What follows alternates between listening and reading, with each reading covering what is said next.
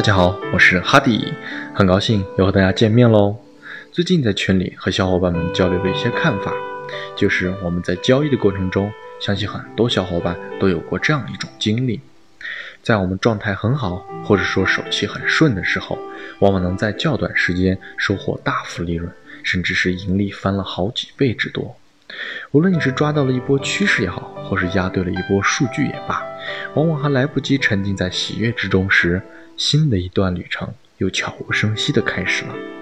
因为走势不会停止，因为价格还在变化，所以也注定了在交易的规则里，喜悦与悲伤永远无法停留。稍有恍惚，我们就会被市场无情地甩开。在新的走势演变之时，如果你心存留恋，就会被走势的起伏所折磨，要么因为留恋不舍而孤注一掷，要么因为患得患失而又慌乱下单，最后一定是在更短的时间里又把之前的盈利亏损回去，甚至还因此搭上了账号内所有的资金，就好像是交易魔咒，每每到此循环往复，让人痛心疾首。这一切的一切，我们应该又如何去应对呢？其实，在我看来，交易就像是种庄稼一样，我们所设下的每一笔单，就像是种在田野里的每粒种子一样，会遇见春光烂漫时，会遇见严寒酷暑日，会遇见清风艳阳天，也会遇见狂风骤雨夜。赶上好时节的生根发芽，秋后硕果累累；没赶上的烂在地里，变成了供养大地的养料。而在这片田野里，会有丰收的时候，赚得盆满钵满；也会有灾年荒年的时候，一年下来颗粒无收。天有不测风云，人有旦夕祸福，世事难料。而为了能活下去，我们就要在丰收之时学会储蓄，养精蓄锐，才能在灾荒之年渡过难关。随着阅历经验的不断增加，活得越久的交易者。就会活得越久，因为他们知道怎样做才能活着。而在丰收之时，得意洋洋、肆意挥霍、铺张浪费的人们，因为没有准备和储蓄，当不测来临时，因内心无法接受而崩溃，因物质无法补充而结束。所以，当我们拥抱喜悦的时候，不要沉溺。如果你不想悲伤来得过于强烈，最好早做准备。因为你我都知道，喜悦的背后注定是悲伤，当然，悲伤的背后也一定会是喜悦，所以我们都无法停留，像命运一样，我们只能活在每一个当下中，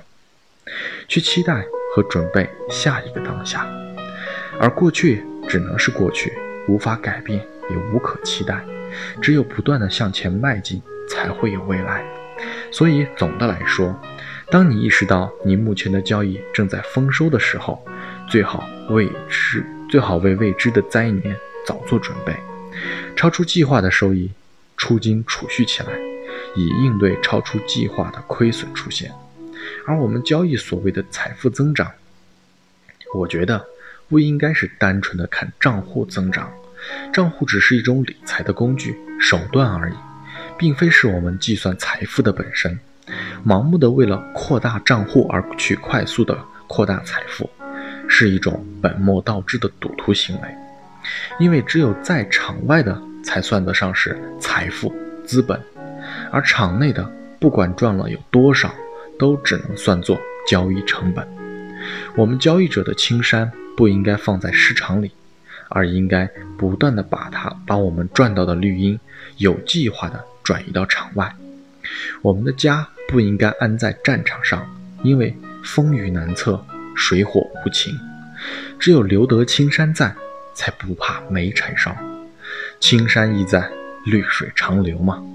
最后给大家分享一个词：大有之年。古书上记载，五谷成熟、大丰收的年份，就称为大有之年，比喻各方面都有收获的一年。从二零一九年来看。也许二零二零年的世界经济会更加动荡，但世事造英雄，只希望即将到来的二零二零年会是独立交易者们的大有之年。各位小伙伴们，我们要一起加油喽！好，以上就是今天的所有内容了，希望对独立交易者们能有所帮助。我是哈迪，如果你喜欢我，就请点赞、评论、关注我哟。如果能对你有所启发和帮助，就请转发给更多人。谢谢各位小伙伴了，那么我们下期再见喽。